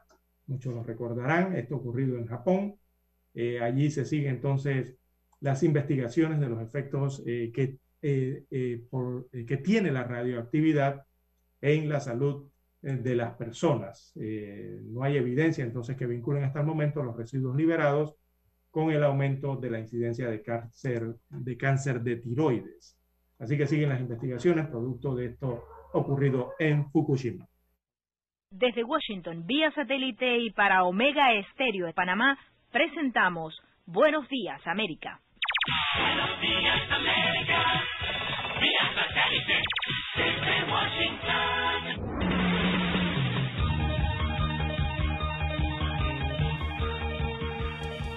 Washington les informa Henry Llanos. La mayoría de los estadounidenses aprueban la gestión del presidente Joe Biden según un reciente sondeo. Nos informa Luis Alberto Facal. El 60% de los estadounidenses aprueba el desempeño del presidente Joe Biden y un porcentaje aún mayor avala la forma como ha respondido al coronavirus, según una encuesta dada a conocer el martes en momentos en que la sociedad estadounidense está profundamente polarizada, el apoyo a Biden existe entre miembros de ambos partidos, según el sondeo de la agencia de noticias de Associated Press. En total, el 70% de los estadounidenses aprueba la respuesta que el gobierno de Biden ha dado a la pandemia, incluyendo el 44% de los republicanos. Aún así, Biden enfrenta cierto escepticismo en cuanto a la economía, que ha quedado devastada por la pandemia. El 55% aprueba el manejo que el mandatario le ha dado a la economía, pero el 63% dice que la economía está en mal estado. Entre los republicanos, apenas el 17% aprueba el desempeño económico del presidente. Menos de dos meses después de asumir la presidencia, Biden ha hecho de la pandemia su tema principal, exhortando a la ciudadanía a usar cubrebocas y guardar el distanciamiento físico, y prometiendo agilizar la campaña de vacunación. Entre tanto, le ha pedido al Congreso aprobar un paquete de rescate de 1,9 billones de dólares que resultaría en el envío de cheques directos a millones de ciudadanos y en fondos adicionales a gobiernos estatales y locales. La medida podría ser aprobada esta misma semana. Luis Alberto Facal, Voz de América, Washington. El gobierno de Estados Unidos prorrogó las restricciones de viaje por las fronteras terrestres con México y Canadá hasta el próximo 21 de marzo debido a la pandemia del COVID-19. La Embajada de Estados Unidos en México detalló en una hoja informativa actualizada que la medida es aplicada a quienes realicen viajes no esenciales. Aún así, especificó los ciudadanos estadounidenses podrán regresar a casa. La emisión de nuevos billetes en Venezuela generará, según afirman los expertos, pérdidas al Banco Central de ese país. Desde Caracas nos informa Carolina Alcalde. El Banco Central de Venezuela anunció que tres nuevos billetes comenzarían a circular desde principios de esta semana. La suma de los billetes de 200 mil, 500 mil y un millón de bolívares es el equivalente a 50 centavos de dólar. El economista y coordinador del Observatorio Venezolano de Finanzas, José Guerra, estima que los billetes le generarán pérdidas al Banco Central porque el costo de imprimirlos es mayor a su valor. Esos billetes ya para el mes de junio, mayo-junio, deben estar teniendo un valor de 10% con respecto al valor que tienen hoy. Carolina, alcalde Voz de América, Caracas. Las fuerzas de seguridad de Myanmar allanaron hoy miércoles por la mañana un vecindario en la ciudad más grande del país donde viven trabajadores ferroviarios en huelga contra el golpe de Estado militar del mes pasado. La policía acordonó el vecindario de Mingalar, Town Yun, en Yangon, donde se encuentran la estación de tren de Mahua Kon y los alojamientos para trabajadores ferroviarios. Imágenes y videos difundidos en medios sociales mostraban a agentes cortando calles y lo que se describió como personas huyendo. Se reportaron al menos tres detenciones, aunque no fue posible verificarlo de forma independiente en un primer momento. La reina Isabel dijo que la realeza británica se siente, citamos, entristecida por lo que dijo son las experiencias de su nieto, el príncipe Harry, su esposa Meghan, y que prometió abordar en privado las revelaciones sobre un presunto comentario racista sobre su bisnieto. Meghan, en una entrevista con Oprah Winfrey, transmitida por la televisión estadounidense el domingo, acusó a la familia real británica de expresar su preocupación por lo oscura que podría ser la piel de su hijo Archie e ignorar sus súplicas de ayuda cuando consideró suicidarse. Toda la familia está entristecida al conocer el alcance total de lo desafiantes que han sido los últimos años para Harry y Meghan, dijo el Palacio de Buckingham en un comunicado emitido en nombre de la monarca. Una fuente real agregó que el Palacio considera que se trata de un asunto familiar y que los miembros de la realeza deberían tener la oportunidad de discutir los problemas planteados en privado como familia. En el programa de dos horas de duración, Harry también dijo que su padre, heredero al trono, el príncipe Carlos, lo había defraudado. Alejandro Escalona, Voz de América, Washington. Desde Washington, vía satélite. Y para Omega Estéreo de Panamá, hemos presentado Buenos Días, América. Buenos Días, América. Vía satélite. Desde Washington. Omega Estéreo Noticias. En 1981 apostamos a la calidad del sonido FM estéreo y ganamos la apuesta. En 2021 seguimos a la vanguardia. Somos Omega Estéreo. 40 años siendo la cadena nacional en FM estéreo, pionera en Panamá.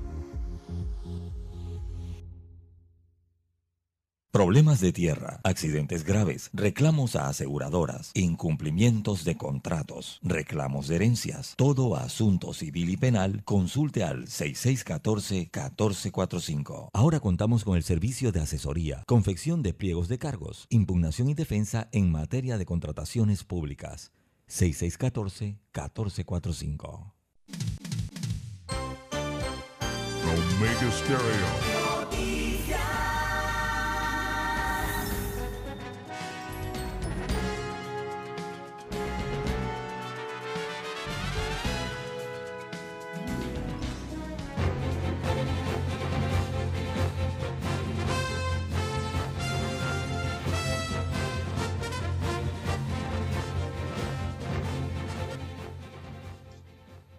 Bien, amigos oyentes, las 7, 7 minutos, 7, 7 minutos de la mañana en todo el territorio nacional.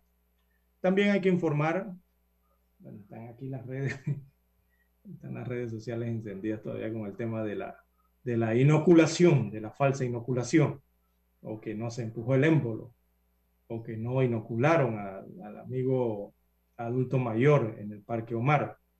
Eh, también nos llegó audio de, de esta persona, de Venancio, así se denomina él, eh, haciéndole explicaciones y señalando que, bueno, lo llamaron de, eh, apenas vieron en los videos en, en las redes sociales, eh, le han llamado entonces del despacho de la primera dama de la República eh, para darle sus disculpas y también eh, invitándolo a- hoy a que regrese entonces para colocarle lo que es la vacuna de Pfizer BioNTech. Y eh, bueno, el resto de, los- de las opiniones que hay al respecto, eh, la gente, la verdad es que ha catalogado esto como inhumano. Eh, están pidiendo, eh, por lo menos en las redes sociales, eh, la opinión pública, la separación o, o- o la desvinculación, como le llaman ahora, ¿no? Para no decirle destitución o que voten a esta enfermera. Eh, igualmente eh, pidiendo entonces que sea investigada, pero en el ámbito penal, como ya señalábamos. Entonces, al inicio del noticiero Megesterio, que hacemos explicaciones y comentarios más temprano, eso de las 5.40 minutos de la mañana, respecto a este tema que, bueno, ha llamado mucho la atención. Eh, bueno, Daniel, de, de- de todas formas te envío el audio del señor Venancio, ¿verdad? En donde da su explicación y todo lo que ha ocurrido. Eh, te lo envío por si deseas eh, colocarlo o lanzarlo al aire. Más adelante me avisas. Eh, bien, amigos oyentes, también hay otras informaciones de carácter general que son importantes para la población y es que el día de ayer se informó de una nueva transferencia del vale digital. Así es, esa transferencia será a partir del día de hoy y le están recordando a las personas que se benefician con esto del vale digital que recuerden que hay un PIN de seguridad, ¿verdad? Hay que crear, tiene que crearlo, porque si no, entonces no va a haber, si usted tiene un saldito allí de 100 dólares o de menos, y eh, eh, no va a poder acceder entonces al beneficio. Eh, tienen que recordar eso, ¿no? Así que hay más de 848 mil panameños que serán beneficiados, entonces eh, exactamente la cifra es 848 mil 631 panameños son los que recibirán su transferencia del Vale Digital eh, eh, Panamá Solidario a partir de este miércoles 10 de marzo. Eh, son panameños y también recordemos que hay extranjeros registrados, ¿no? La recarga entonces para Panamá, las provincias de Panamá, Panamá Oeste, se realizará del 10 al 14 de marzo de, y la del 15 al 19 de marzo sería para el resto del país. Según observo aquí en la cuenta de Twitter oficial del presidente de la República, Cortizo, dice, eh, Panamá, Panamá Oeste, la descarga o la recarga, perdón, se realizará del 10 al 14 de mayo. Y también señala que del 15 al 19, perdón, de marzo, y del 15 al 19 de marzo también eh, se activaría la recarga para el resto del país. Esto en este mes. ¿ah? Eh, incluye entonces a los que están con contratos suspendidos, también a ciudadanos en los distritos de Arraiján, Chitré, Colón, David, La Chorrera, Panamá, Santiago y también el distrito de San Miguelito. También están incluidos en esta recarga eh, los billeteros, ¿verdad? Los que forman eh, la familia de la Lotería Nacional de Beneficencia, los billeteros allí, también los artesanos y capacitadores eh, del INADE. Eh, también incluye, veamos en el listado, eh, a los artistas, que están seriamente golpeados en este año de pandemia. Se incluye a los artistas entonces en esta recarga del vale digital. También se incluye a los buhoneros registrados en Mi Cultura Panamá. Este es el Ministerio de Cultura, ¿no?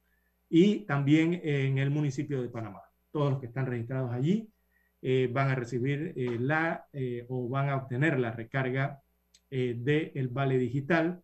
Repetimos la fecha, será a partir del 10 al 14 de marzo. O sea, a partir de hoy inicia la recarga entonces en Panamá y Panamá Oeste para esas dos provincias. Y a partir del 15, eh, veamos un calendario aquí, déjenme ver que el calendario, eh, a partir del 15 sería a partir del próximo lunes, del 15 hasta el viernes 19, entonces se haría la recarga para las provincias del resto del país o los distritos que están incluidos en el resto del país. Así que ya lo sabe usted, amigo oyente, a revisar de los que están recibiendo este beneficio, revisar eh, sus, sus, cuentas, ¿verdad? Allí en las plataformas eh, eh, destinadas a estos menesteres. la plataforma es la del Panamá Solidario y hay unos links que creo que se llama Sara, algo así. Sí, creo que es Sara. Es, S-A-R-A, pero uno le dice Sara, de Innovación Gubernamental. En la página de Innovación Gubernamental usted puede encontrarlas y ahí son las plataformas en donde usted puede verificar eh, eh, sus saldos y si ya ha sido recargado su vale eh, solidario. también hacen acotación que al momento de hacer uso de este vale digital o este beneficio, se, están implement se implementen entonces las medidas de higiene, por supuesto recordadas por el Ministerio de Salud, para evitar la propagación del tema del coronavirus en Panamá. Ahora que hay mayor movilidad, hay que estar más precavido y aplicar las medidas de seguridad, eh, de bioseguridad, no olvidarse por lo menos de esas tres más importantes, ¿no? Mascarilla, careta facial, el tema del lavado de manos con agua y jabón o gel alcoholado, y la otra que es también básica como el distanciamiento social, esos dos metros, esos seis, esas seis, esos seis pies, eh, para tratar de evitar eh, más contagios de COVID-19. El PIN de seguridad que le hablaba al inicio, amigos oyentes, eso ya está habilitado. Eh, la plataforma tiene la forma para crear ese PIN de seguridad del Vale Digital. Todos tienen que entrar allí entonces para eh, verificar los pasos y crear su cuenta. Eh, dice Innovación Gubernamental, entonces que esa es una herramienta em, para evitar transacciones fraudulentas, es lo que se busca con ello, en los comercios, por lo que las personas al entrar al portal este del Panamá Digital, deberán registrarse e ingresar a la pestaña de servicios y luego entonces a la opción, una opción que se llama Mi billetera.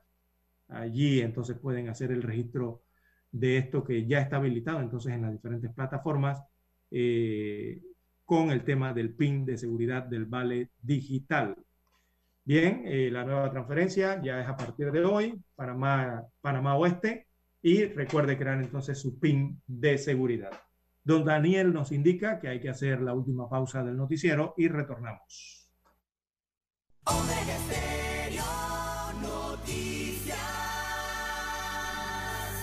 Omega Estéreo presenta el reportaje internacional vía satélite desde Washington.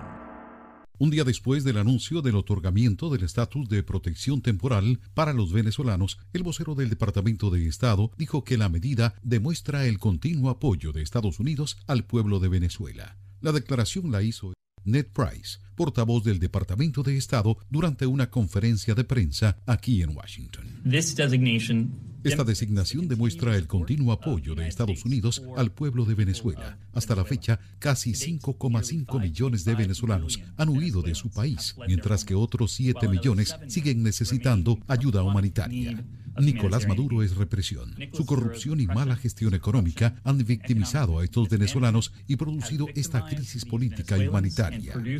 El abandono intencional de Maduro de su pueblo en un intento por permanecer en el poder ha creado una de las peores crisis migratorias de refugiados del hemisferio. Con esta designación nos unimos con orgullo a Colombia en su reciente anuncio de proporcionar un estatus similar. Así lo señaló el vocero del Departamento de Estado.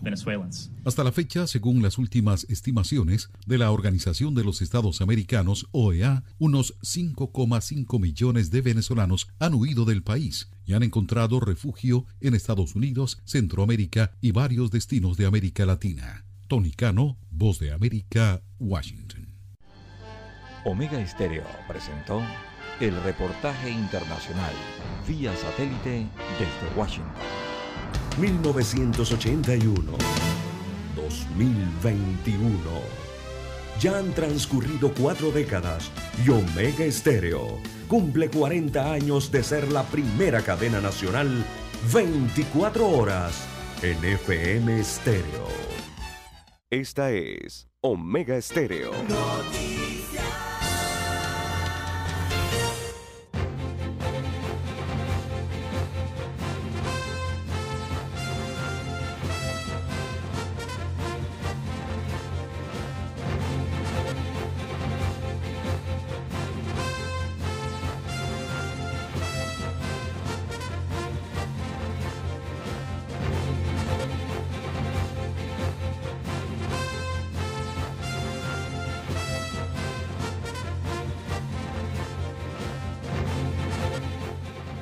Amigos oyentes, las 7:18 minutos de la mañana en todo el territorio nacional. Eh, nos escriben amigos oyentes a las redes sociales. Eh, bueno, nos colocan aquí la población de México. Eh, sí, la población total de México dice que es 126.2 millones de habitantes, según el último censo, ¿no? La demografía para el año 2018 fue lo que tenía en México pero México en su totalidad, todos los estados federados. Eh, parece que yo mencioné que dije 120, 125 en el DF. Bueno, hacemos la corrección allí, quizás un lapsus mente. Así que 126 millones es la población, pero total de México. Eh, gracias al amigo oyente del 9768. Eh, también para hoy, bueno, dicen el tema de que tiene que ver con las esterilizaciones.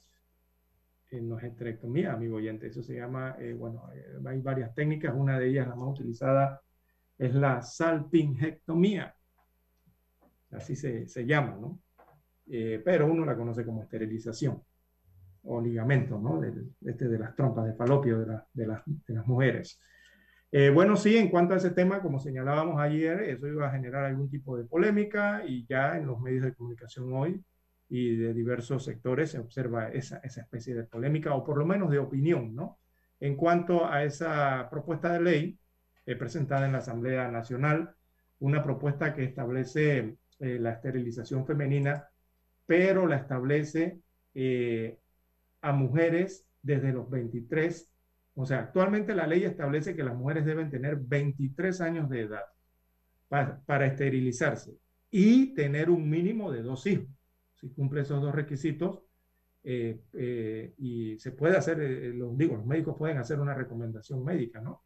De esterilización, claro, si así el paciente lo solicita. Solo basta la voluntad, ¿verdad? De la paciente en este caso, pero cumplir con esos dos requisitos. Mínimo 23 años de edad y a esa edad de 23 años de edad ya haber tenido por lo menos dos hijos, ¿no? Tener dos hijos. mientras que en el tema de los hombres, esto es la esterilización, eh, los, solo, los hombres solo deben ser mayores de edad. La ley dice que es a partir de los 18 años de edad para los hombres. Ahí no le cuentan si los hombres han tenido hijos o no. Eh, digo, o han procreado, ¿no? Con alguna mujer, algún hijo. Eh, lo que busca ese proyecto de ley es equipararlos, o sea, en el tema de las edades, buscando la igualdad, ¿no? Básicamente es lo que tiene el proyecto de ley propuesto por Juan Diego Vázquez que busca establecer ese nuevo marco regulatorio, si es aprobado, eh, para la esterilización. Eh, y eh, él ha dicho ayer entonces que se requiere una amplia discusión por parte de la sociedad civil. Ya lo avisorábamos nosotros en el noticiero de la emisión de ayer. ya muchos, varios investigadores, ginecólogos, médicos, algunos sectores de la sociedad han opinado al respecto y están pidiendo esto, ¿no? Mayor eh, de, primero, divulgación del proyecto y sobre todo la discusión. Eh, porque para eh, muchos médicos esterilizar a una mujer a los 18 años de edad podría tener algún tipo de implicaciones, ¿no? Claro, adicional de que no, ya no puedes embarazarte, las mujeres, no poder tener hijos, también eso tiene otras aristas, ¿no? En la propia mujer. una de ellas puede ser el tema de mental, el tema de la salud mental de la mujer eh, al esterilizarse a los 18 años de edad. Eso es un solo tema allí, ¿no? Que hay que analizar también. Eh, y más bien por el tema de que se habla, recordemos que a esa edad, a los 18 años de edad, eh, las mujeres están pasando, eh, o sea, el ser humano está pasando de la adolescencia, ¿verdad? Como dice su palabra, adolece, adolescencia, está pasando de esa etapa a la edad adulta, por ley, que es los 18 años de edad. Entonces allí se habla mucho del tema de si eh, tienen la maduración, por lo menos eh, psicológica, necesaria eh, para estar seguras de lo que se está haciendo, también el hombre estar seguro de lo que se está haciendo con el tema de la vasectomía, y, sobre los conceptos ¿no? de, que se deben tener al respecto y cómo puede repercutir eso en la vida, tanto de la mujer en cuanto a este proyecto de ley, y así como la otra ley que existe para los hombres. pues hay que ver el tema de las posibilidades de revertir eh, este tipo de cirugías. Eh, eh, es, poca respecto a la mujer, como cuando se hace un tipo de estas cirugías que tienen que ver con la esterilización del hombre. En el hombre sí se habla de que, bueno, puede haber algún tipo de recuperación. pero ha creado entonces esto en la opinión pública también este debate, ¿no? Eh, de la iniciativa eh, para tratar de solucionar en una parte el tema de igualdad eh, en el aspecto jurídico que existe en, realidad, en una realidad material que, bueno, tiene aquí en Panamá divisiones sociales, recordemos, y es catalogado como un tema de tabú, un tabú muy fuerte que ni siquiera con para algunos con una ley es, es posible cubrir. También, eh, por en cuanto al tema de la equiparación, dice el decano de la Facultad de Humanidades, que también él es teólogo, recordemos, de la Universidad de, la, de USMA, de la Universidad Santa María la Antigua, él es el decano de la Facultad de Humanidades allí, eh, si es por la equiparación, que no haya discriminación entre varón y mujer, es un enfoque positivo, dijo Miguel Ángel Keller. Eh, en la bioética católica destaca eh, al respecto a la vida es fundamental. El respeto, en este caso, a la vida es fundamental. Por lo tanto, una norma que irrespete a la vida, como es la esterilización, la Iglesia no la acepta a no ser por motivos médicos o por causas justificadas.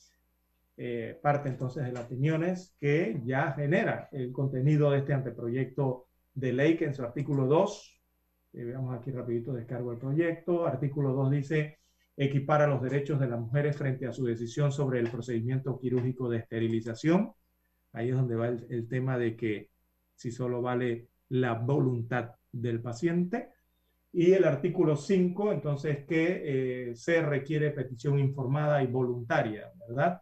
Eh, prueba de embarazo negativa, solicitud médica del tutor, en caso de enfermedad mental, y consentimiento informado acreditado por escrito. También el artículo, eh, veamos el, 10.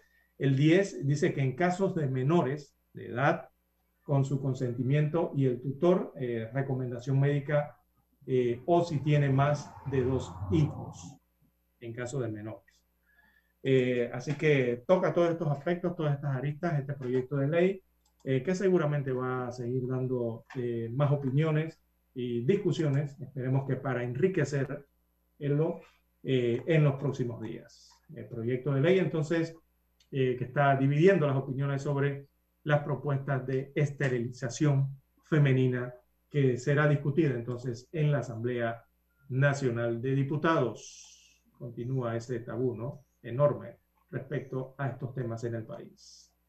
Bien, las 7.26 minutos de la mañana.